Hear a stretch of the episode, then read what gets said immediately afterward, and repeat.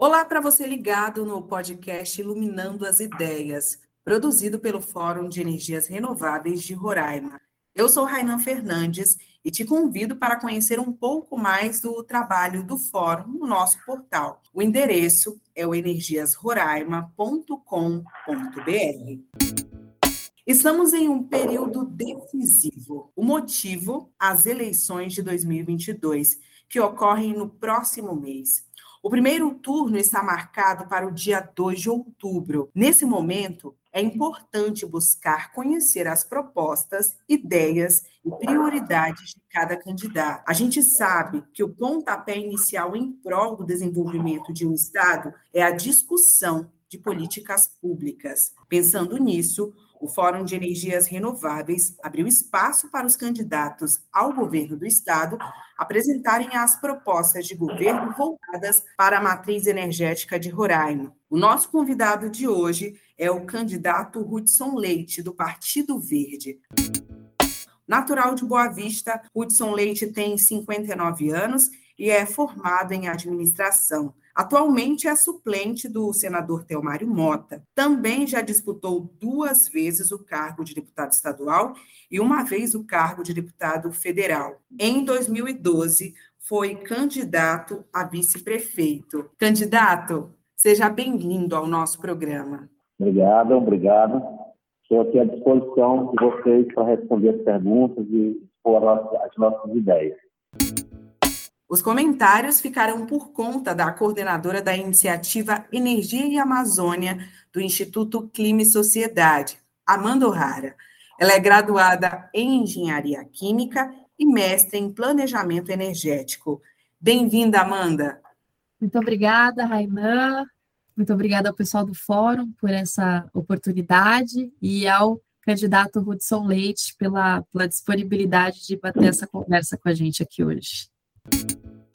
Candidato, segurança energética é um tema recorrente no nosso estado. Como senhor vê investimentos em energias renováveis e de que forma isso será implementado no seu governo? Pronto, é, eu tive uma experiência de ser senador da República um período de apenas quatro meses. E quando eu estive lá como senador, eu a primeira visita que eu fiz foi à ANEL, é, para perguntar para eles assim, por que, que a energia de Tucuruí chegou no Amapá, é, atravessando o rio Amazonas, com cabos subaquáticos, e a energia chegou lá. Por que, que a energia chegou no Amazonas, saindo de Tucuruí também, é, percorrendo por mais de 600 quilômetros, por florestas, pântanos, atravessando o rio, e a gente nunca conseguiu vencer 125 quilômetros da área Uairi e Acuari. Então, a, o que eu percebi é que falta muito, é, falta boa vontade, falta vontade política para resolver os problemas energéticos de Roraima. É, essa questão do leão se arrasta há anos e anos e nunca ninguém é, trouxe uma solução. Que poderia ser construir uma galeria às margens da BR, uma galeria subterrânea para atravessar os cabos, inclusive cabotes, etc, etc. Mas não fizeram. Aí, privatizaram a nossa empresa de energia. Hoje a gente tem uma empresa privada tocando energia, a distribuição da energia. E antes, essa energia que eles mesmos distribuíam era gerada por eles mesmos e o diesel vencido por eles mesmos, empresa do grupo. Quer dizer, uma situação totalmente esdrúxula, e, e, mas que as pessoas aceitaram, os políticos aceitaram, e veio acontecendo dessa forma. Começaram, então, os leilões para geração de energias renováveis, biomassa, fotovoltaica, é, eólica, enfim. E aí, hoje, a gente tem disponível essa geração de energia, que são energias mais limpas, são energias que, que que polui muito menos, são energias politicamente corretas. É, no nosso governo, a gente pretende sim, incentivar as, as pessoas a procurarem a ANEL, que tem financiamento para as pessoas é, colocarem suas placas solares em suas casas. Nós pretendemos colocar é, energia fotovoltaica em todas as escolas, as escolas vão gerar sua própria energia pra, para o seu consumo. Porque, assim, Roraima, ele pode, é um campo muito aberto para a produção de muita energia, principalmente energia fotovoltaica. Eu não vou falar da energia, é, energia hidráulica, porque a energia hidráulica, as opções que nós temos, é a do bem-querer, inclusive eu já opinei ser contra ah, essa, essa, essa, construção de uma hidrelétrica no bem-querer, porque ela, ela vai gerar um impacto ambiental. E, e a energia que geraria um bem-querer, a gente pode gerar através de placas fotovoltaicas. A mesma coisa com relação a outra alternativa que nós temos aqui, que é a, a, construção de uma hidrelétrica na cachoeira do, do Tamanduá, que fica no Rio Cotingo, dentro da área indígena. Tem um grande potencial para geração de energia hidráulica, sim, com certeza, mas eu não vejo a necessidade, uma vez que aqui em Roraima nós temos campos e você perde de vista. Então nós podemos fazer, fazer é, fazendas de placas solares e por que não fazer fazendas de placas solares que a gente tem o sol, se nós temos o, a terra, se nós temos um ambiente propício para isso. Agora tem uma questão. O nosso consumo de energia aqui em Roraima gira em torno de 280 megawatts, mais ou menos. E as três usinas, as três ou quatro usinas que estão sendo instaladas, elas já geram, vão gerar mais de 500 megawatts. Ora, se nós consumimos só 280, nós vamos ficar com a energia sobrando. Se nós temos energia sobrando, então o que, que a gente tem que fazer para consumir essa energia? Implantar indústrias e criar demanda para essa energia. E se essa demanda não vier, aí seria a necessidade de, da construção do leão de Cucuruí. Não para trazer energia, mas para levar energia de Roraima para os outros estados.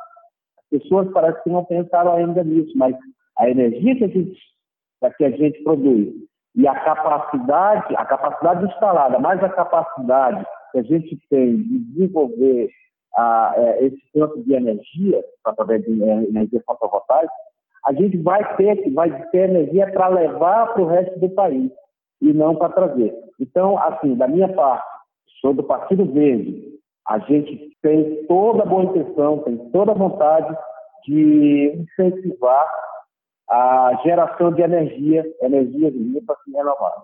Muito obrigada, candidato. Muito bom ouvir seu posicionamento em relação às renováveis e também à usina de Bem-Querer. É, tem uma questão na, na, geração elétrica do estado de Roraima que ela hoje é muito baseada na geração a óleo diesel. Né? Então, se for olhar, 63% da, da potência instalada é de usinas termoelétricas movidas a, a diesel. E em junho desse ano, a Petrobras já indicou ao governo essa um risco de desabastecimento desse combustível, dado ao que está acontecendo lá na, na, guerra da Ucrânia e, e, no mercado mundial mesmo existe um déficit de diesel em relação ao que está sendo consumido em termos mundiais. Além disso, a gente sabe que é, o, o, diesel está cada vez mais caro, né? Embora tenha acontecido esse, esse movimento aí do governo federal de, de isentar até o final do ano o ICMS sobre o combustível, é, a gente sabe que isso é uma situação que é provisória, né? Mas que é, no próximo ano precisa ser repensada. E é um combustível que se espera que cada vez mais a gente consiga reduzir a dependência dele aqui dentro do mercado brasileiro. Então, seria interessante ouvir como é que o senhor está enxergando essa, essa questão também, né? Porque, para além dessa da, do que vem de novidade, né, da, um aumento do suprimento, a gente tem um desafio que é descarbonizar, reduzir essa dependência da geração elétrica fóssil que hoje é majoritária no Estado. Então, queria ouvir um pouquinho do senhor nesse, nesse sentido. Pois é, a gente, a gente aqui em Roraima, hoje a gente tem a, a energia a 130 megawatts e mais algumas usinas menores que consomem óleo diesel, que queimam óleo diesel para gerar energia. Mas nós temos aí três usinas que já estão em operação. Se eu não me engano, tem uma que falta entrar em operação. Então, quando tiverem essas três usinas operando, eu acho que a gente pode desligar os motores. A gente já vai poder ligar os, desligar os motores. No sul do estado, eu andei agora no sul do estado, tem duas usinas é, de biomassa que estão sendo preparadas. Uma no município de Rorainópolis outra no município de São João da Baliza. Então, eu acredito que até o final do ano a gente já não esteja mais queimando óleo diesel. Então, a gente, o planejamento, não sei se foi, claro que não foi pensando que ia ter guerra em Ucrânia e etc., mas Roraima está se planejando para sair dessa ditadura do óleo diesel. Eu acho que a gente, a gente até o final do ano vai estar queimando é, é, biomassa, a gente tá, vai estar queimando gás natural e, e energia fotovoltaica. Em Roraima, é, é, é muito fácil, cara, é muito fácil você gerar energia a partir da, da, da, das placas fotovoltaicas. Acho que é muito fácil. A gente tem campos aqui imensos.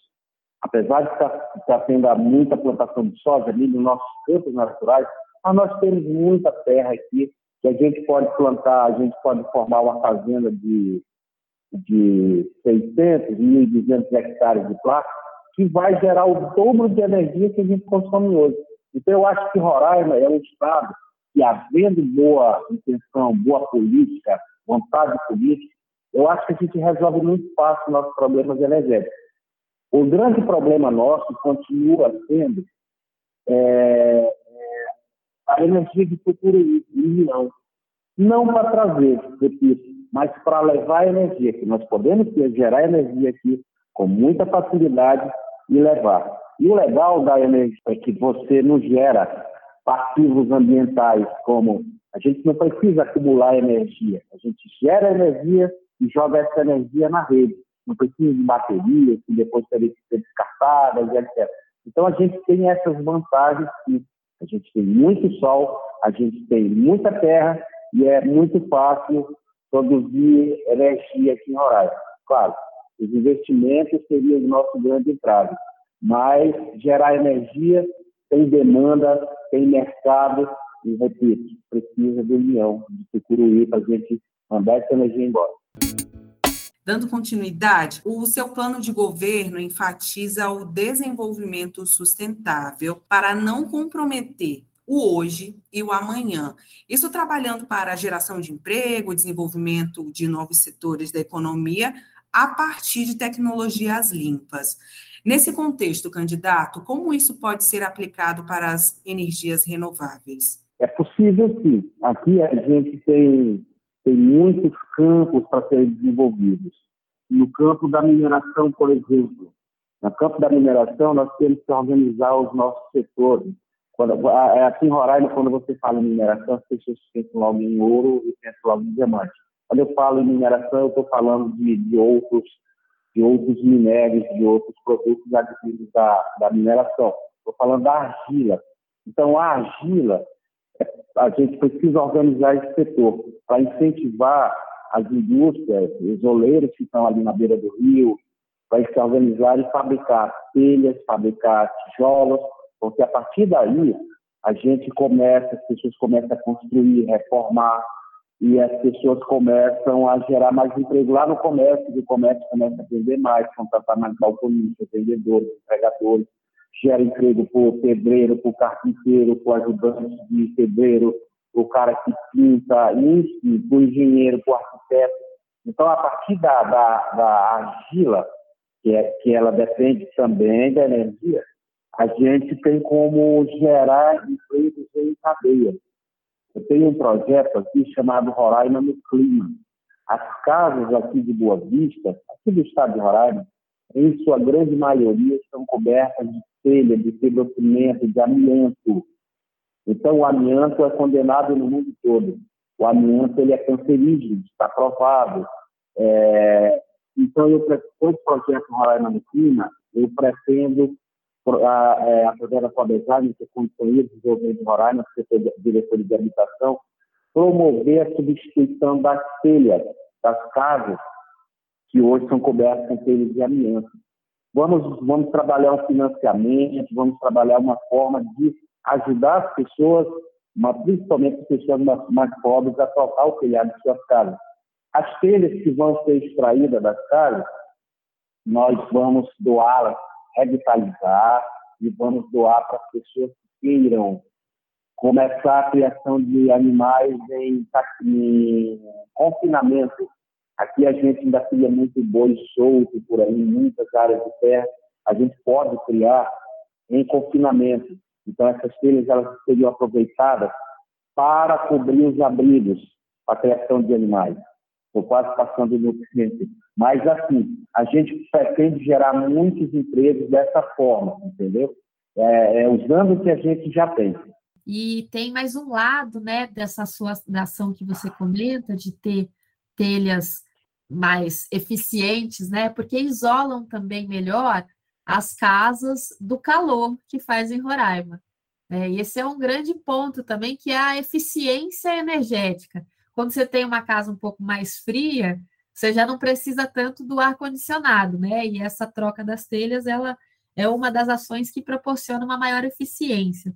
E aí, eu queria resgatar que esse fórum de energias renováveis de Roraima, é, há um tempo atrás, levantou, na verdade, resgatou uma proposta que tinha circulado na ANEL em 2018 para realizar um leilão de eficiência energética para o estado de Roraima, que é já um mecanismo moderno para remunerar é, indústria, remunerar é, quem estiver disposto a investir em eficiência energética para poder é, reduzir um pouco o consumo de energia, né? Uma outra forma de trabalhar a questão da energia no estado. Em vez de aumentar a oferta, você reduz a demanda sem reduzir a atividade, né? Você só consome melhor essa energia.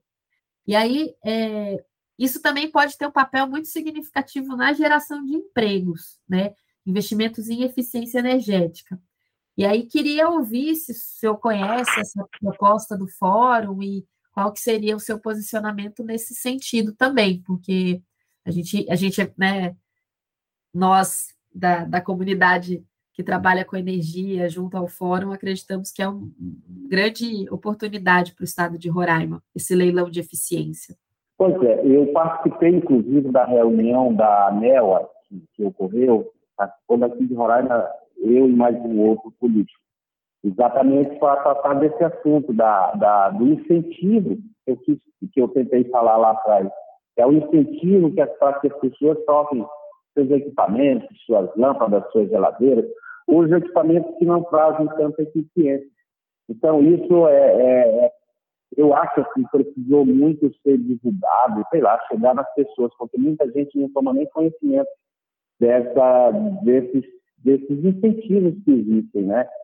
Então, é, eu, eu fui consultor, uma parte da minha vida eu fui consultor. E eu penso, a minha cabeça de consultor. Então, eu, eu, eu acho que antes de você levar o castigo, a penalidade, você tem que levar a consulta, o conselho. É, é levar a, conhecimento das pessoas aquilo que ela que é melhor para ela, o que está disponível para ela, do que, do que chegar apenas penalizando, entendeu? Estou falando de, de, de, de, arrecadação, estou falando de CEPAI, estou falando de, inclusive, de outros setores, onde você só penaliza e, onde, e, e quando, na verdade, você tem muitas coisas boas para levar. E é, é, é levar informação, levar conhecimento para que as pessoas contribuam com a eficiência energética, com a eficiência da coisa a coisa para fluir mais o, o, serviço público para todas as pessoas.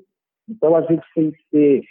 É, é, eu, o meu governo vai ser um governo de muita comunicação comunicação para que as pessoas, para que melhore a vida das pessoas lá na ponta, que na, no, no final é isso que interessa melhorar a vida das pessoas. Candidato, o Fórum de Energias Renováveis abriu espaço para que a sociedade opinasse quanto à energia elétrica no Estado. Os principais questionamentos dos roraimenses são quanto à instabilidade energética e o alto valor pago pela má prestação de serviço.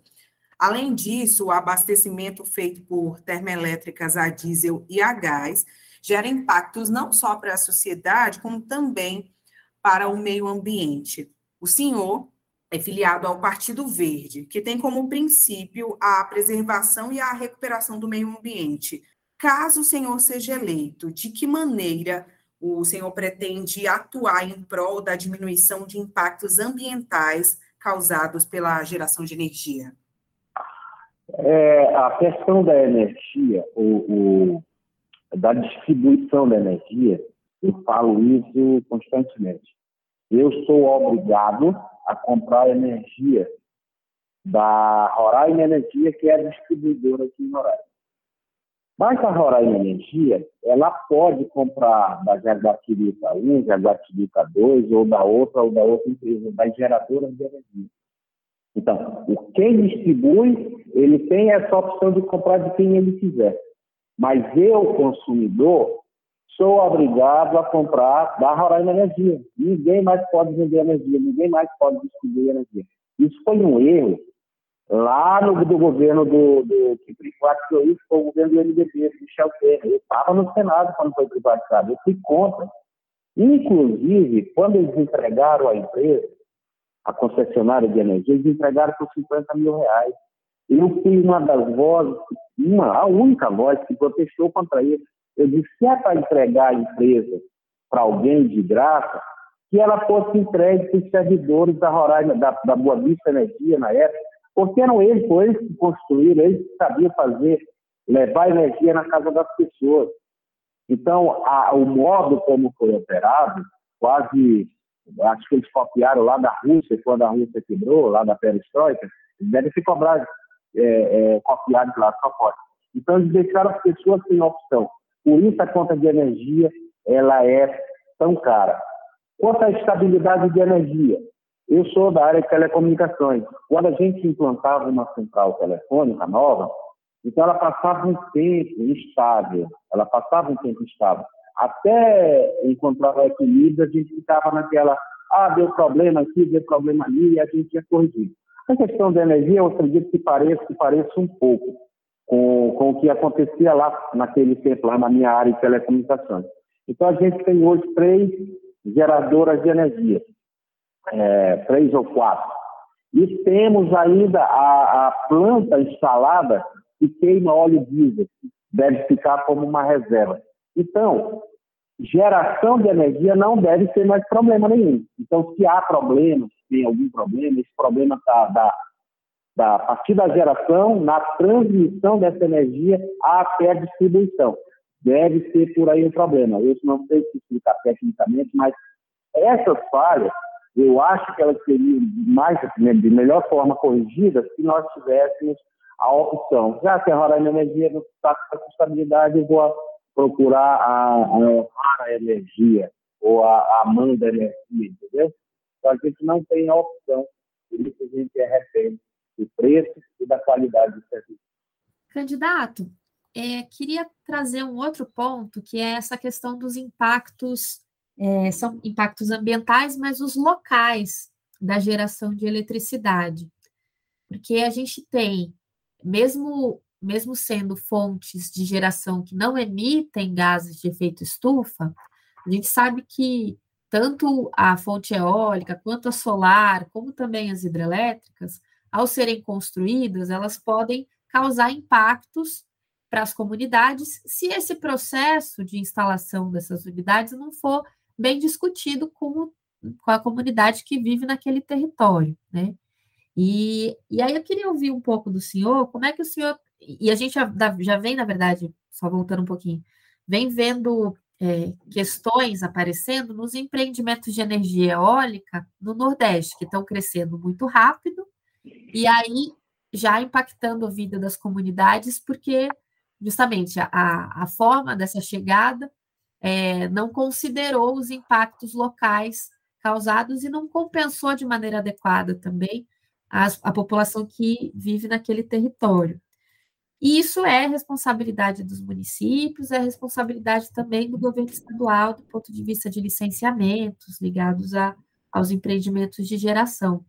Que eu queria ouvir um pouco do senhor, como é que o senhor está enxergando essa questão, né? Se existe alguma ação prevista na sua, na sua proposta de que de como cuidar dessa chegada das energias renováveis para que elas não se tornem um problema daqui para frente, né? Por questão dos impactos locais que geram.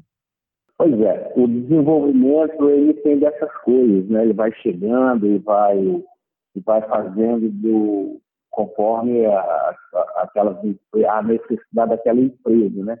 Mas eu sou do respeito. Eu acho, eu sou do planejamento. Se nós temos que implantar, seja lá qual for a atividade, e que essa atividade gere impactos ambientais, eu tenho os órgãos ambientais, federais, estaduais, municipais, para discutir.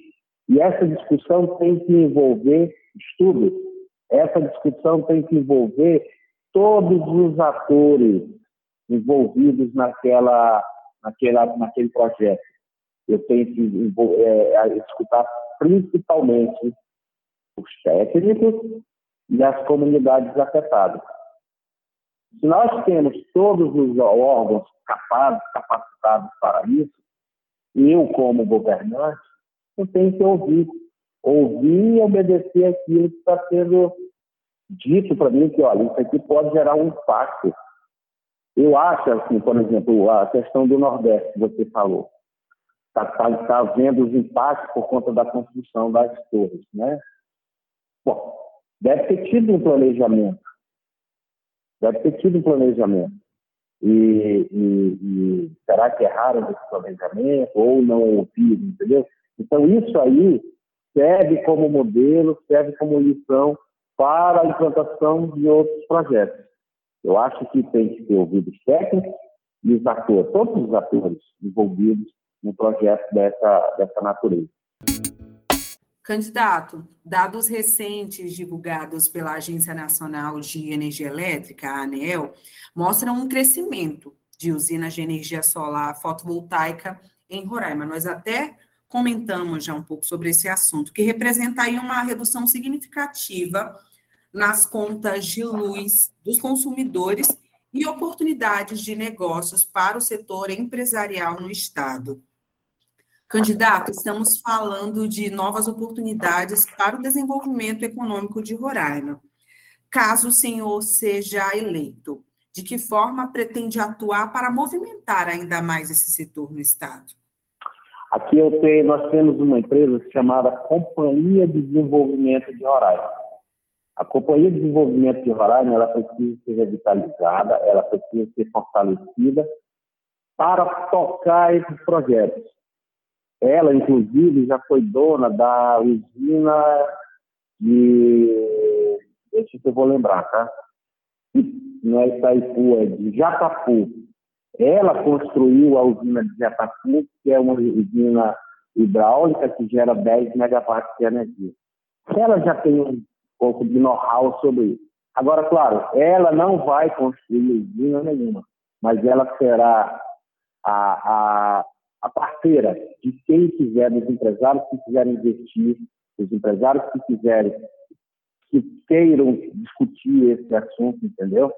Para investir, principalmente empresários aqui mesmo do Estado, entendeu? Porque falta, falta, às vezes o camarada tem os seus empreendimentos, é, fazenda, é, não sei o quê, e às vezes, muitas vezes tem muito capital guardado, e quem sabe ele não, a gente incentivando ele, ele, junto com outros, comércios, a investir nesse setor, que é um setor que só tem a crescer.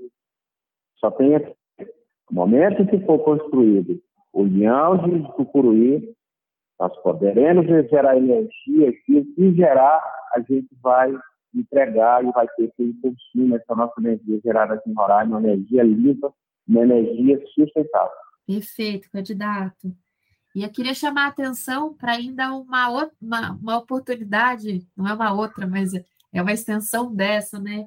Que no estado de Roraima, segundo o Instituto de Energia e Meio Ambiente, IEMA, existem ainda cerca de 22.800 pessoas sem qualquer acesso à eletricidade, né? Que representa 4% da população do estado. É, dessas pessoas, 14 mil, desses 22, quase 23 mil, 14 mil são indígenas. Então, existem essas comunidades que são chamadas comunidades isoladas, que estão ainda com, uma, com essa questão de, de universalização por em dívida, né? Por, por ser resolvida. É, e aí, assim, existe já uma verba pública que é o programa Mais Luz para a Amazônia, que destina um recurso que vem da CDE, daquela conta de desenvolvimento econômico, que é paga por todos os consumidores do setor elétrico, é, para é, fazer essa universalização mesmo.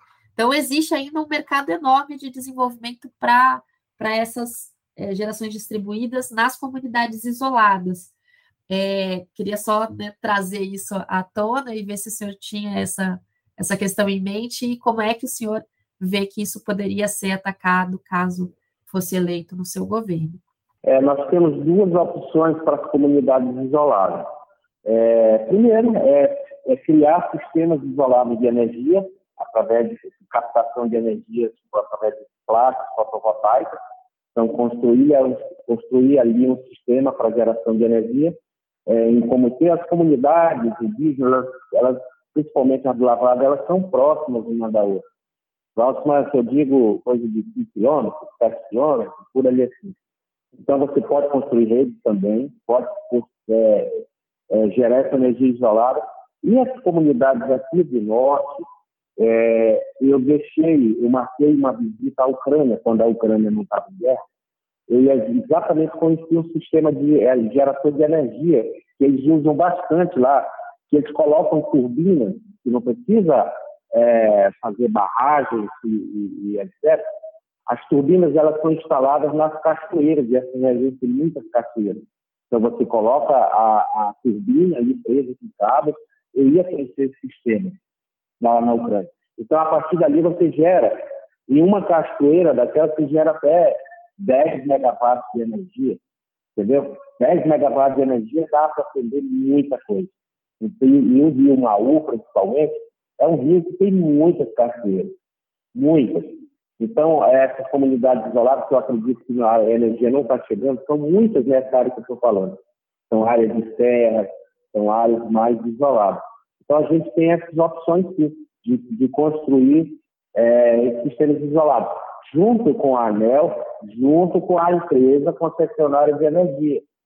Ela tem que, ela, ela, ela assumiu o compromisso de distribuir energia. E ela tem que chegar e aproveitando os programas do governo, enfim, é, essas comunidades elas têm que ser atendidas. Estamos no século XXI não justifica mais que alguém é, não tenha acesso à energia.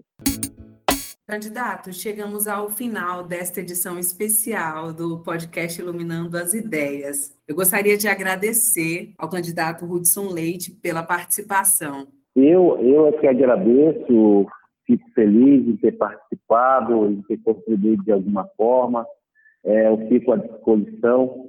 Eu espero que as pessoas tenham acesso às propostas dos candidatos, as pessoas tenham paciência de ler a proposta de cada candidato e a partir daí você decidir qual o voto, o que, que eu quero para o meu futuro, o que, que eu quero para o futuro do meu filho, dos meus netos, o que, que eu quero para o futuro do meu próximo. Eu quero energia para todo mundo, eu quero que o turismo seja explorado de forma sustentável. O que, que eu quero? Eu quero tirar do caminho todo político que tem uma mácula de corrupção, é isso que eu quero ou eu quero que volte tudo o que era antes, o que, eu quero? Então, as pessoas precisam ouvir os candidatos, as pessoas precisam ler as propostas dos candidatos para tomar a melhor decisão, uma decisão que ela tem, que ela implica no futuro de todos nós. E a quem interessar, meu nome é Hudson Leite, meu número 43, para mudar a história do nosso Estado, nosso Estado de uma vez. Obrigada, candidato. E também agradecer a Amanda O'Hara, do Instituto Clima e Sociedade, pelas contribuições. Eu que agradeço, candidato, Rainan, pessoal do Fórum. Novamente, quero parabenizar o Fórum por essa iniciativa, trazer essa discussão tão importante nesse momento de de eleições, né? Considerando a importância que a energia tem para o desenvolvimento socioeconômico. Então, obrigada, candidato, por, por trazer a sua, Obrigado. os posicionamentos e obrigada ao Fórum pela oportunidade de fazer essa conversa. Obrigada, Amanda. E você, ouvinte, pode acompanhar o nosso trabalho pelas redes sociais. Em todas somos arroba Energias Renováveis RR. E no nosso site, onde também estão disponíveis os planos de governo de todos os candidatos ao governo de Roraima, inclusive do candidato Hudson Leite. O endereço é o energiasroraima.com.br. Até a próxima. Tchau.